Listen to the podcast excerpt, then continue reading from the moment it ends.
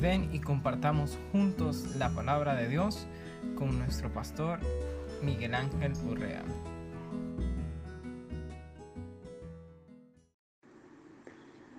Serie Enfoque Bíblico de la Pandemia Coronavirus basada en el capítulo 1 al 3 del libro de Joel. Quinta parte. Promesa de restauración.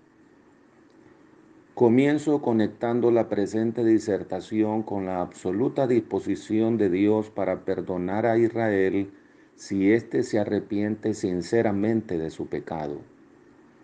Es maravilloso ver la gran bondad de Dios manifestada hasta el capítulo 2, versículo 27, porque es Él mismo quien levanta a Joel para anunciarles que la plaga de langostas que azota al país él la ha enviado a causa de su pecado. Intenta hacerlos reaccionar al describirles el impacto terrible que está produciendo la plaga. No solo esto, sino que le revela a Joel lo que deben hacer y lo que deben decir ante su presencia para ser librados de tan grande catástrofe. Es como el padre que está castigando a su hijo y que se duele en su corazón hacerlo. Para detener el castigo, habla con él y le dice, quiero que hagas esto y digas esto con todo tu corazón y el castigo se detendrá. Observemos la actitud benevolente de Dios. En el versículo 12, convertíos a mí con todo vuestro corazón. Verso 13, rasgad vuestro corazón y no vuestros vestidos. Verso 17, digan, perdona, oh Jehová, a tu pueblo. Qué maravilloso es el Señor, qué bondadoso. Les enseña paso a paso qué hacer y qué decir para salir del problema. Esta gracia es la que vemos en todo su esplendor en el Nuevo Testamento. Es Dios buscando al pecador. Es el pastor buscando a la oveja descarriada. Es Cristo quien nos escoge y no nosotros a Él. Joel describe su carácter misericordioso de forma perfecta. Versículo 13 en su segunda parte, porque misericordioso es y clemente, tardo para la ira y grande en misericordia y que se duele del castigo.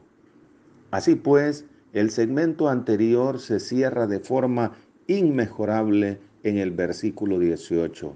Y Jehová, solícito por su tierra, perdonará a su pueblo. Esta es la noticia más maravillosa y gloriosa que la raza humana puede recibir. Dios siempre está dispuesto a perdonar al pecador que se arrepiente. Lo hace de forma inmediata, sin rodeos, sin trabas. Su gracia fluye como un río, a borbotones como un torrente incontenible. El salmista lo sabe muy bien en el Salmo 130, pero en ti hay perdón para que seas reverenciado. Este es el anuncio por excelencia al mundo pecador y sufrido. Hechos 10:43, de este dan testimonio todos los profetas que todos los que en él creyeren recibirán perdón de pecados por su nombre.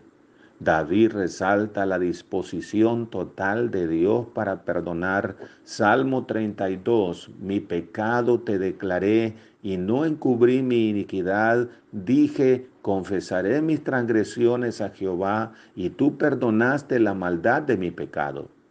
Oseas 11:8 nos revela el incomprensible y profundo amor de Dios por su pueblo. ¿Cómo podré abandonarte, oh Efraín? ¿Te entregaré yo, Israel?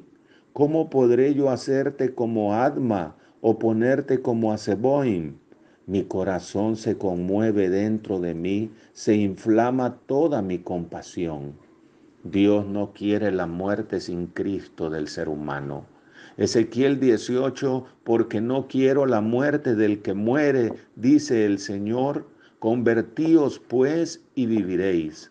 es el mismo deseo que manifiesta en el Nuevo Testamento. Segunda Pedro capítulo 3 es paciente para con nosotros, no queriendo que ninguno perezca, sino que todos procedan al arrepentimiento. Si Israel se arrepiente de todo corazón, el Señor, solícito por su tierra, perdonará a su pueblo. Pero no solo esto, sino que le promete tres cosas fundamentales que son las mismas cosas que gentes, pueblos y naciones anhelan con gran vehemencia en los actuales momentos a causa de esta pandemia del coronavirus. Pero millones y millones en este mundo no se quieren arrepentir ni buscar a Dios de todo corazón, por lo cual no ha cesado su furor, sino que todavía su mano está extendida. Es definitivamente por amor de sí mismo y por amor a sus escogidos que el Señor detiene su mano para no raer del todo a los moradores de la tierra Veamos las tres cosas que les promete si se arrepienten de todo corazón. La primera, serán librados de la plaga. La segunda, serán llenos de alegría. Y la tercera, serán renovados en su relación con Dios. Veamos la primera, serán librados de la plaga. Verso 19 y 20. Esta era una de las cosas que el reino de Judá y Jerusalén deseaban encarecidamente.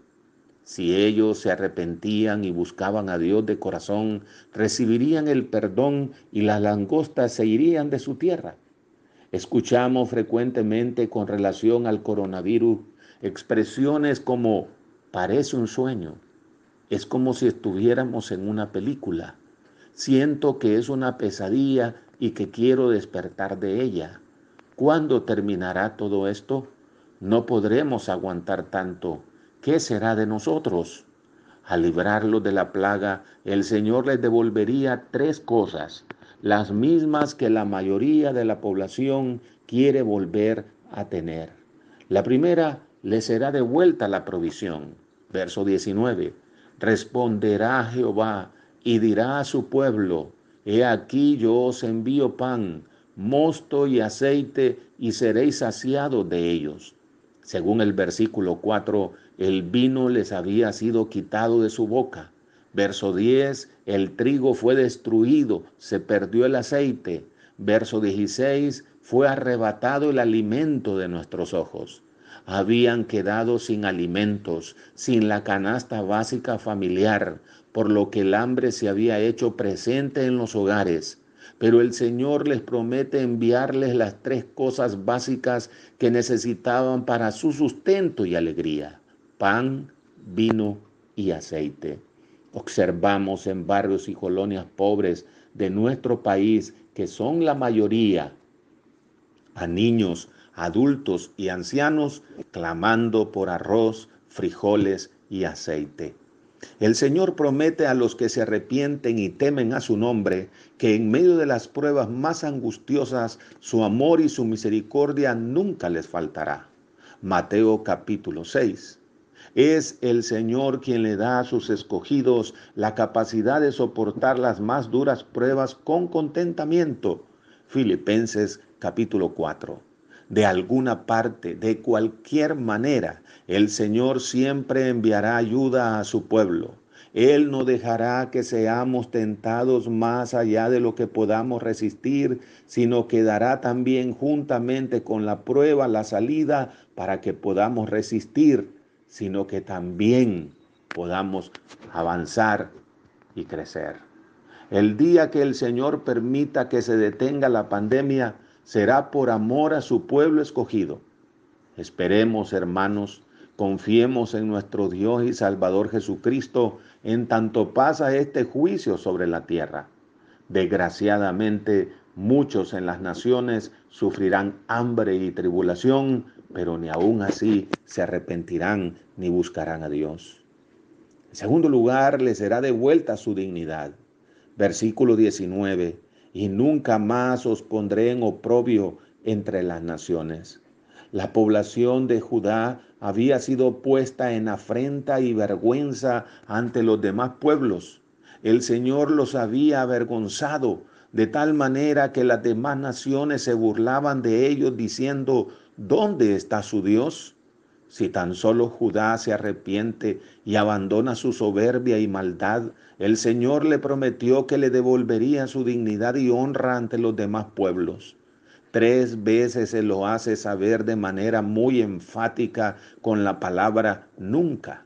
Verso 19, y nunca más os pondré en oprobio entre las naciones. Verso 26, y nunca jamás será mi pueblo avergonzado. Verso 27, y mi pueblo nunca jamás será avergonzado. Todas las naciones están siendo enjuiciadas y avergonzadas por Dios actualmente con el coronavirus. Pero hay varias que están siendo puestas en afrenta y vergüenza de forma particular ante los demás pueblos. Tenemos a China, Estados Unidos, Italia, España, Irán, Ecuador, Brasil, en donde la presencia del virus está haciendo estragos. Han tenido que tragarse su orgullo y pedir ayuda a otras naciones para combatir la mortalidad que les está provocando la pandemia.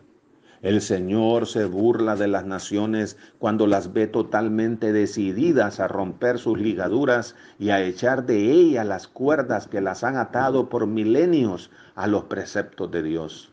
Ellas no han querido saber nada de Dios, aprobando leyes infames como el matrimonio homosexual, cambio de sexo, ideología de género, el derecho a quitarse la vida, el aborto en cualquier momento del embarazo, el dinero sobre el valor de la vida humana, no importando que sufran y mueran millones. Solo les falta aprobar una ley que prohíba la predicación del Evangelio. No sabemos a cuántas naciones más el Señor pondrá en mayor vergüenza en las próximas semanas. Mientras las naciones se amotinen, piensen cosas vanas, conspiren contra todo lo que vuela a Dios y a Jesucristo, el Señor las pondrá en oprobio y vergüenza.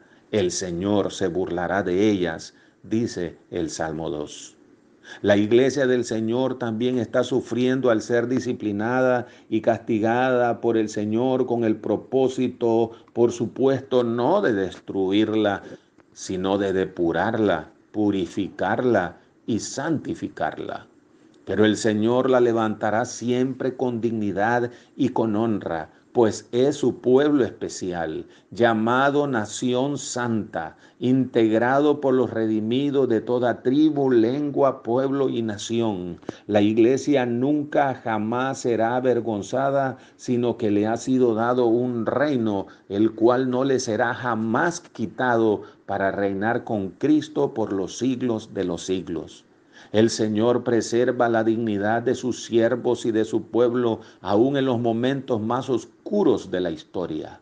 Él hace partícipes de su pueblo a los que se arrepienten de sus pecados, a los que humillados y temerosos reconocen sus juicios sobre la tierra y se postran ante Él reconociendo sus pecados, a los que acuden corriendo a los pies de Jesucristo. Él le dará siempre provisión y su dignidad nunca le será arrebatada ni por la vida, ni por la muerte, ni por la espada, ni por el hambre, ni por la tribulación, ni por la angustia. En tercer lugar, al ser quitada la plaga, le será devuelta la tranquilidad. Verso 20, y haré alejar de vosotros al del norte, y lo echaré en tierra seca y desierta su faz será hacia el mar oriental y su fin hacia el mar occidental, y exhalará su hedor y subirá su pudrición, porque hizo grandes cosas. El Señor les promete que enviará a su ejército de langostas no a otra nación para que vaya a destruir, sino a tierra seca y desierta para que mueran de sed y de hambre, de tal manera que toda la faz de ese territorio será pudrición a causa de las millones de millones de langostas que morirán y se pudrirán. Esa tierra seca y desierta es Arabia, el mar oriental es el mar muerto y el occidental es el mar Mediterráneo, según Matthew Henry. Es indudable la conmoción que imperaba en el reino de Judá a causa de la plaga. El profeta es minucioso al describirla. Verso 10, se enlutó la tierra. Verso 11, gemid viñeros. Verso 13, gemid ministro del altar. Verso 18, cómo gimieron las bestias. Verso 19, a ti, oh Jehová, clamaré. Capítulo 2, verso 6, temerán los pueblos, se pondrán pálidos todos los semblantes. Luego el profeta, por orden expresa de Dios, les manda a humillarse, a llorar y a ponerse tristes, porque no es broma la situación. Capítulo 2, verso 12, lloro y lamento. Y el verso 17 culmina diciendo, lloren. De igual manera, en este tiempo, las gentes, pueblos y naciones no están tranquilos. Vemos a periodistas, médicos y familiares llorando. Jamás se imaginaron que del lugar donde muriera su ser querido, de allí sería llevado directamente al cementerio para ser sepultado sin hacer el rito funerario de despedida y de honra. Vemos a policías, alcaldes y presidentes de rodillas pidiendo ayuda a Dios con sus rostros pálidos y demudados. También podemos ver a pobladores de barrios y colonias prendiendo fuego a las llantas y bloqueando calles y carreteras, exigiendo comida a las autoridades porque no tienen que comer. Hay una intranquilidad generalizada. Algo que nunca pensamos ver es a pobladores de Guayaquil en Ecuador sacando a sus muertos de hace varios días a la calle, pues las autoridades han sido rebasadas en su capacidad para recogerlos. ¿Qué podemos decir de la angustia, el miedo, el insomnio, la incertidumbre y el pánico que se ha apoderado de los corazones? Así como en Israel no había tranquilidad por los efectos devastadores de la plaga de langostas, así también hoy no hay tranquilidad en las naciones por los efectos devastadores del coronavirus. Pero bendito y glorificado sea el Dios y Padre de nuestro Señor Jesucristo, que Él ha prometido a todos aquellos que se arrepienten de sus pecados y se vuelven a Él de todo corazón por medio de Jesucristo, llenarlos de su paz maravillosa. Dios es Dios de paz, según Romanos 15. Jesucristo es príncipe de paz, Isaías 9. El fruto del Espíritu es paz, Galatas 5. El Señor nos da su paz, Juan 14. Él nos guarda con su paz a pesar de las tribulaciones, Filipenses 4.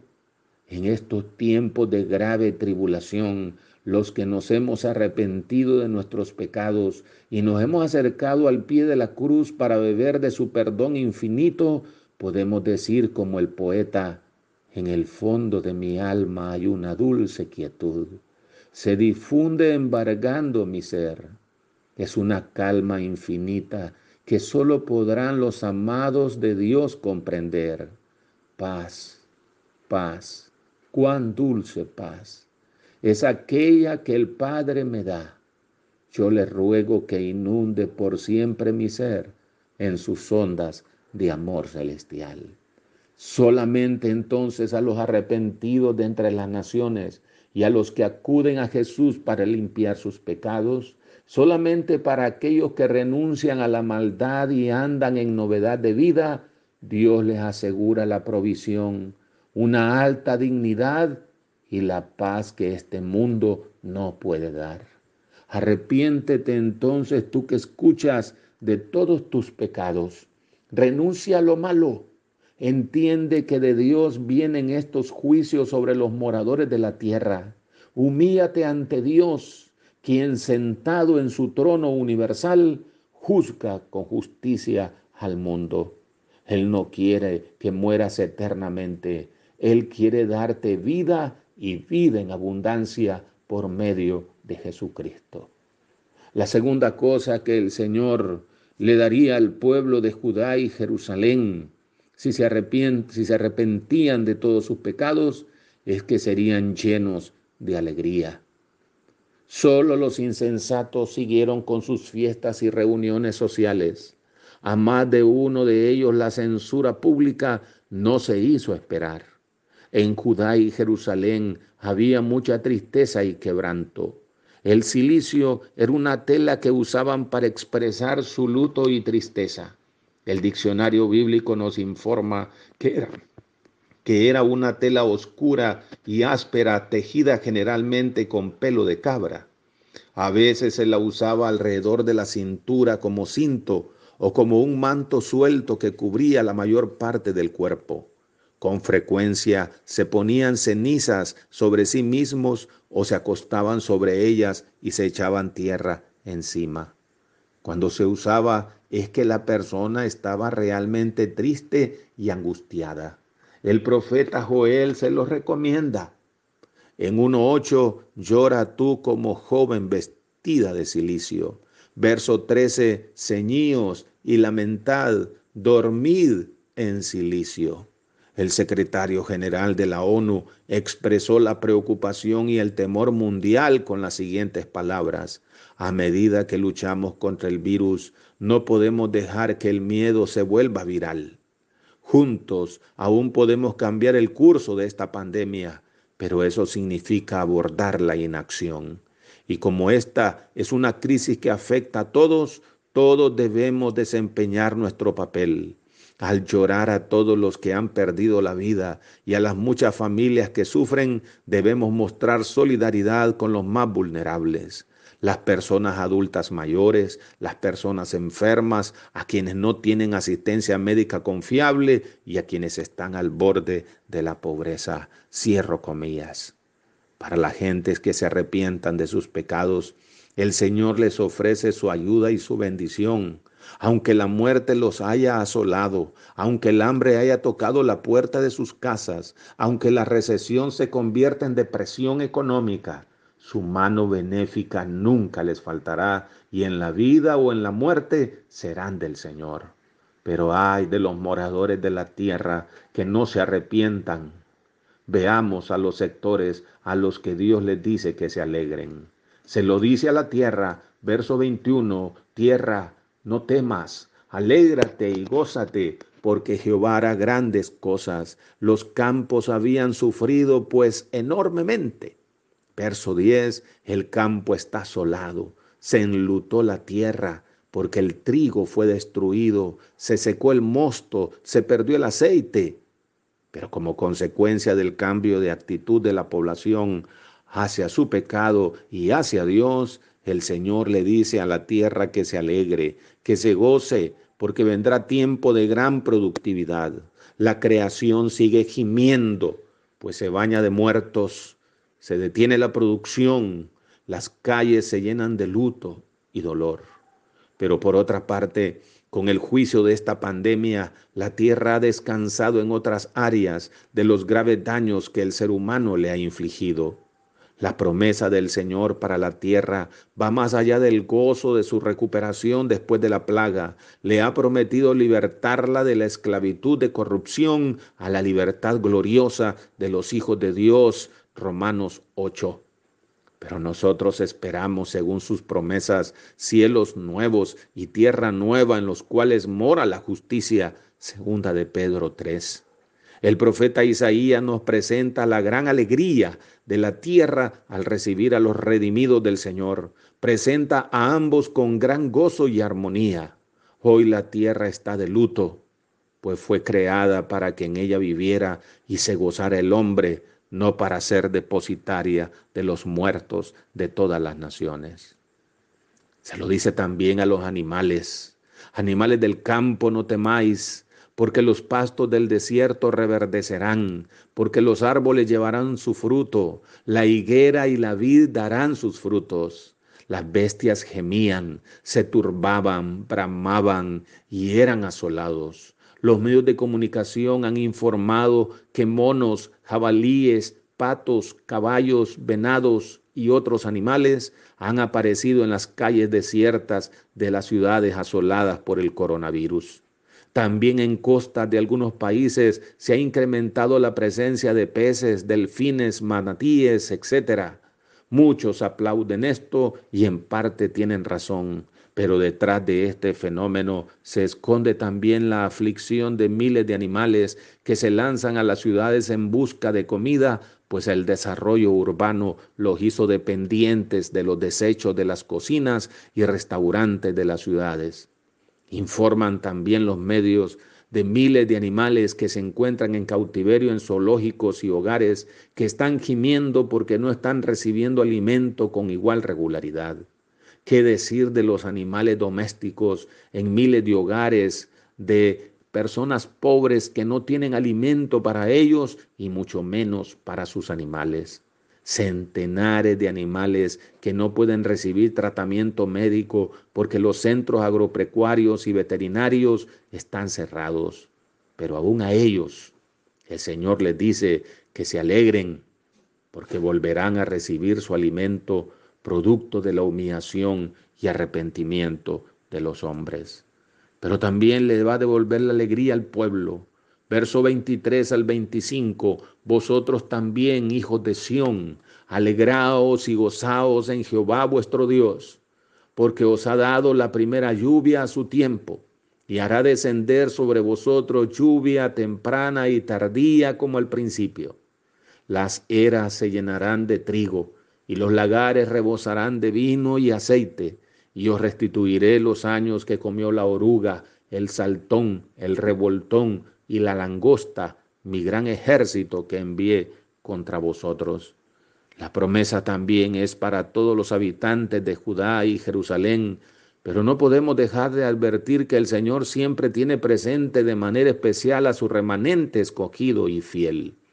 El Señor les devolverá las lluvias de septiembre y de marzo.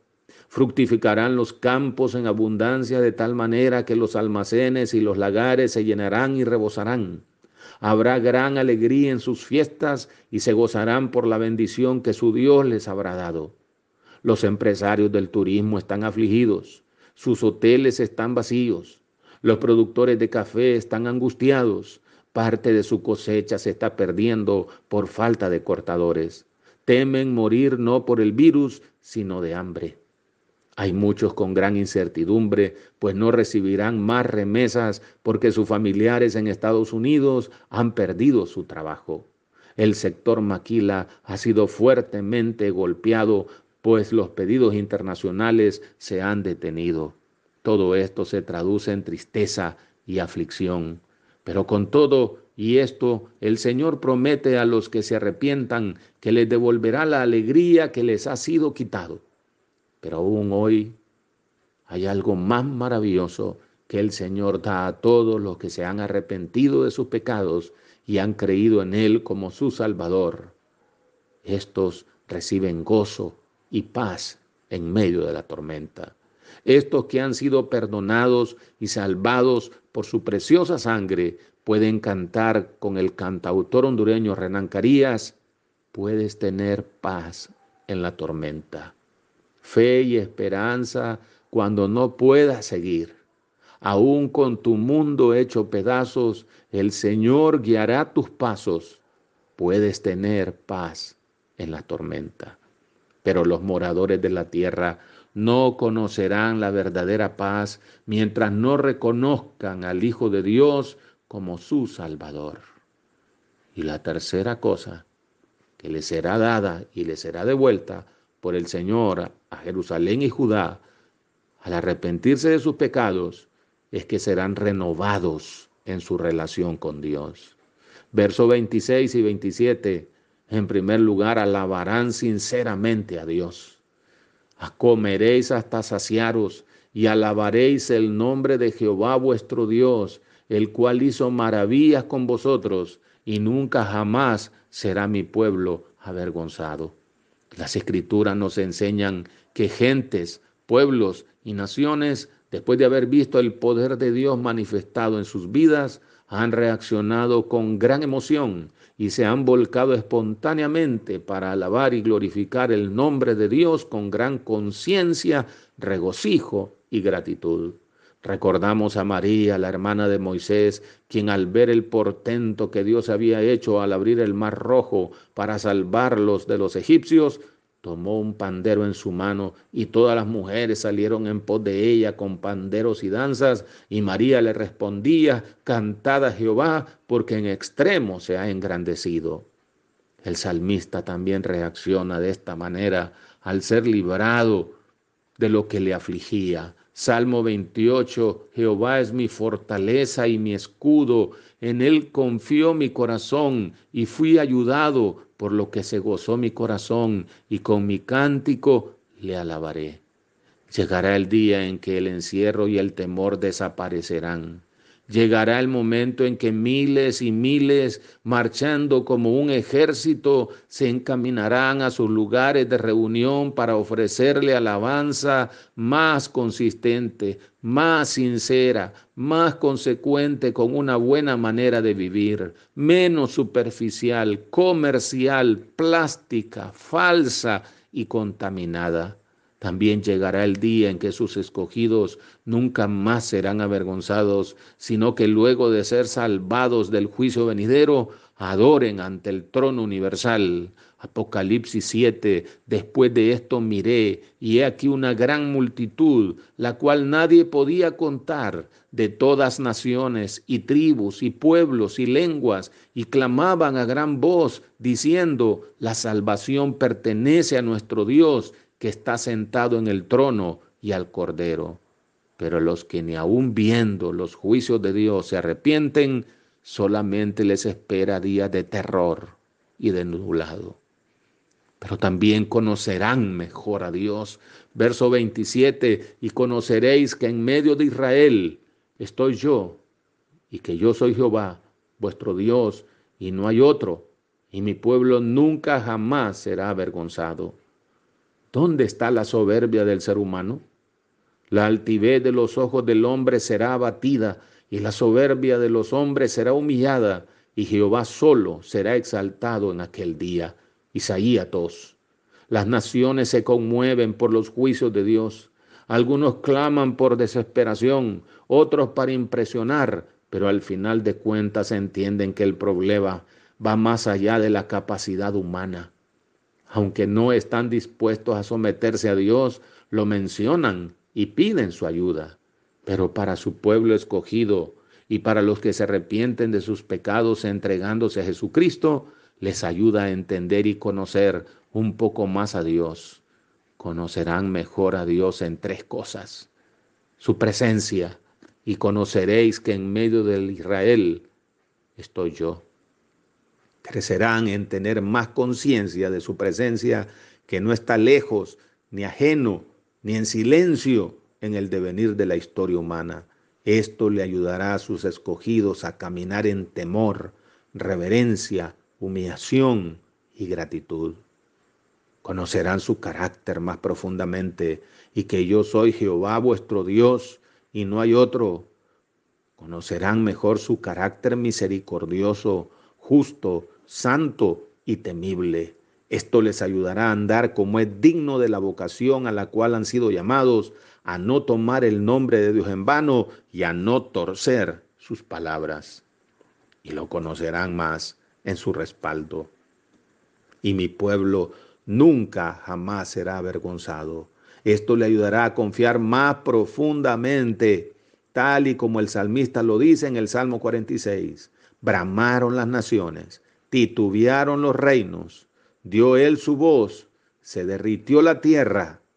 Jehová de los ejércitos está con nosotros, nuestro refugio es el Dios de Jacob. Concluimos entonces que Dios hace juicio sobre las naciones, las humilla y las enloquece. Él sabrá librar de la plaga a cuantos en Él confíen para salvación. Él devolverá la alegría a los que se humillan y tiemblan ante su palabra. Él será conocido aún más en su presencia, en su carácter y en su respaldo.